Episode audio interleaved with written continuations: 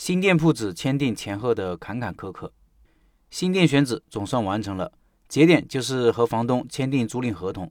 那天和房东见了个面，房东接触下来挺不错的，在见面之前谈合同条款的时候就能感觉得出来，这个人是通情达理的人。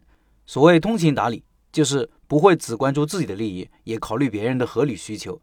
他认为不合理的需求也会指出来，说出自己的看法。大家都是讲道理的人，一来二去，即使有分歧的地方，也一般可以达成一致。比如我们在店铺转让转租的条款上有分歧，转让可以，但是不能转租。这个我是可以接受的，因为有些房东不想跟二房东打交道，会遇到很多问题。别人是产权所有者，这点需要得到尊重。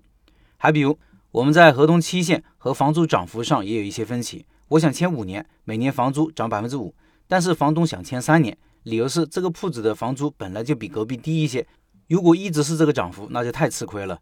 我也把我的担心告诉他，如果这样的话，担心他三年后合同到期大幅的涨租，那到时候我就被动了。这个问题怎么解决呢？如果此时谁都不让步，那就谈不成了。后来我决定合同还是签五年，房租后面一年的涨幅由百分之五提高到百分之八。相对于房租的涨幅，我更关心能不能在这里长期做，而且这样做起码把五年的房租给锁定了，把不确定的事情变成了更加确定。房租因为基数低，涨幅高一点可以接受。这里有个技巧要注意，当时我们在微信里并没有谈妥这个事情，而是约着见面聊。为什么一定要见面聊呢？因为微信里说事情和见面说事情是两码事，尤其是说重要的事情。两个人见面以后，看到一个人的长相、眼神有接触，感受到一个人的素质，甚至可以觉察出一个人的人品是否值得信赖等等。交流的过程不仅仅是说事情，也是感情的交流、互信建立的过程。很多事情在微信里或者电话里难以进行下去，见个面也许就解决了。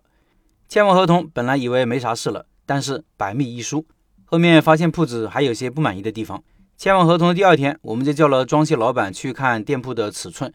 为了让设计师有感觉，也让包工头把设计师也一起叫过来看现场。看着看着，发现这个店铺的结构有很大问题。在店铺的中间靠后位置，居然有个承重柱。我本来是打算在这里放个楼梯上二楼的，有了这个柱子就没法做了。为什么看布置时没有看出来呢？因为原店家还在，放了很多东西，有些地方还锁着，不方便看。即使能看，也未必看得出来。这个需要有装修工程方面的经验的人容易识别这个问题。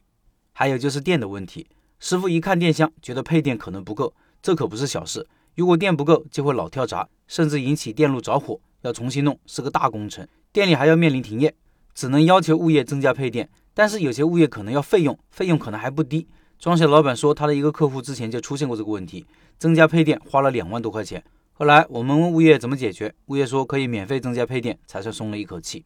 所以各位在看铺子时，你要想象着自己不仅是商业调研人员，看这个店能不能做起来，也是建筑工程师或者水电工，看看硬件能否达到要求。每个角色的视角是不一样的，这样考虑问题会更加周到。